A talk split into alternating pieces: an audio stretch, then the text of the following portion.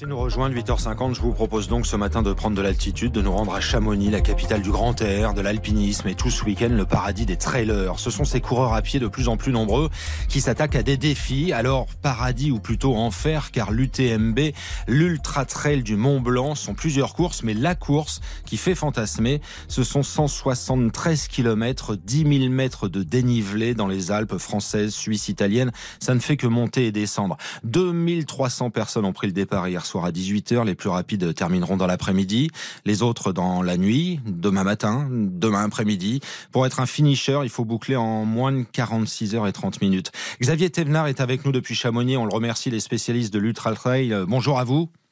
Bonjour. Merci Xavier d'être en direct cette année. Vous êtes spectateur, vous, parce que malade, vous allez nous expliquer euh, ce qui vous arrive. Vous l'avez remporté trois fois, cette UTMB. Pouvez nous dire avec quelques mots en quoi cette épreuve est si dure et si folle? Bah, elle est dure euh, parce que c'est 10 000 mètres de dénivelé pour 170 km, donc euh, c'est quand même assez dense. Et la particularité, bah, c'est qu'on a cette montagne mythique du Mont Blanc, on en fait le tour, donc euh, elle est reconnue à l'échelle internationale et ce qui fait bah, un événement de renom et c'est un peu la référence mondiale aujourd'hui en ultra trail. Ouais, on passe par des altitudes à 2500 mètres. Xavier, il y a 10 000 mètres de dénivelé, donc je caricature en disant ça monte, ça descend, ça monte, ça descend. C'est que ça euh, oui, c'est ça, c'est euh, des grands toboggans, donc euh, on est des grands enfants, on s'amuse sur ces toboggans. Et le point haut, effectivement, c'est euh, le, grand col ferré ou centième kilomètre, qui est à peu près à 2500 mètres d'altitude. Et hum, ensuite, ben, il y a quelques montées sur la fin aussi qui font très mal.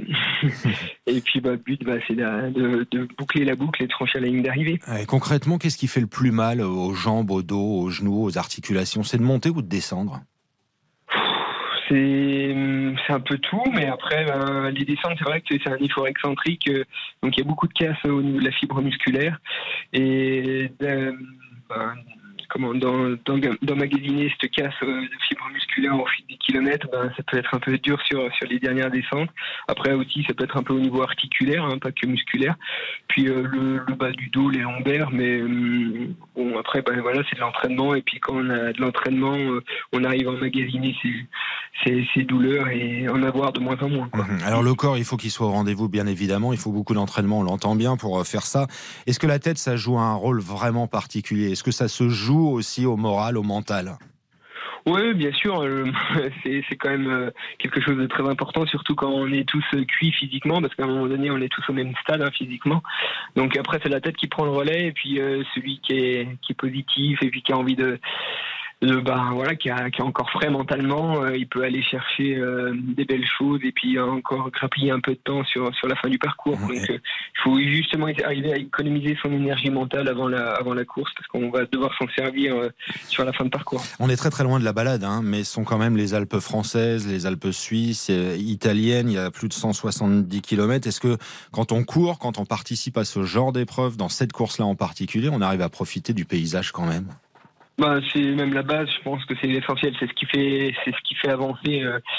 Euh, bah, on est quand même dans des endroits qui sont magnifiques, avec des grands espaces, les glaciers à proximité, euh, les rivières incroyables.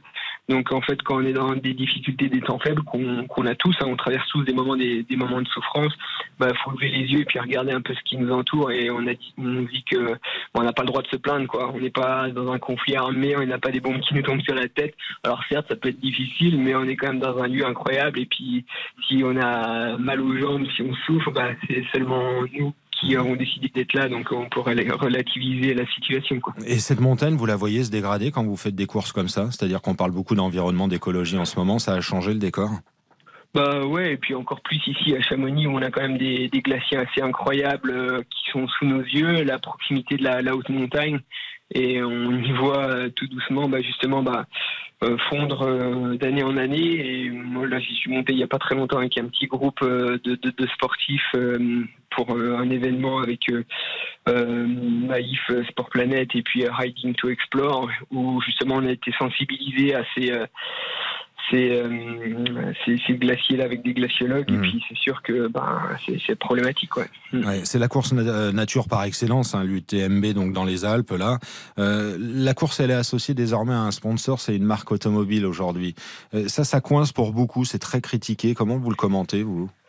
Bah oui, il y a une vraie contradiction parce que s'associer à une industrie liée aux énergies fossiles, euh, ça participe à la dégradation bah, de l'environnement qui est autour de nous. Euh, ben, justement les glaciers, donc euh, c'est un gros paradoxe. Mm.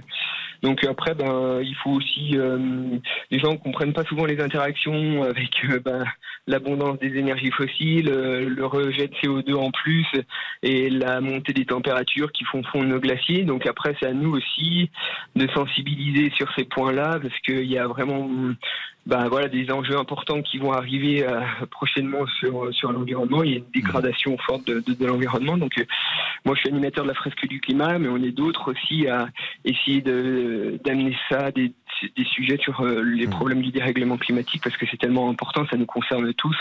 Donc, voilà, il faut, une fois de plus, amener de la pédagogie et sensibiliser, et puis encore plus dans des événements comme ça, pour bien faire comprendre que c'est plus possible d'être associé à un partenariat qui détruit un environnement qui est autour de chez soi. Vous l'avez gagné euh, trois fois cette UTMB, euh, Xavier. Euh, là, vous êtes malade en ce moment, c'est la maladie de Lyme qui vous touche. Comment vous allez? J'avais promis de ne pas vous embêter longtemps là-dessus, mais comment ça va?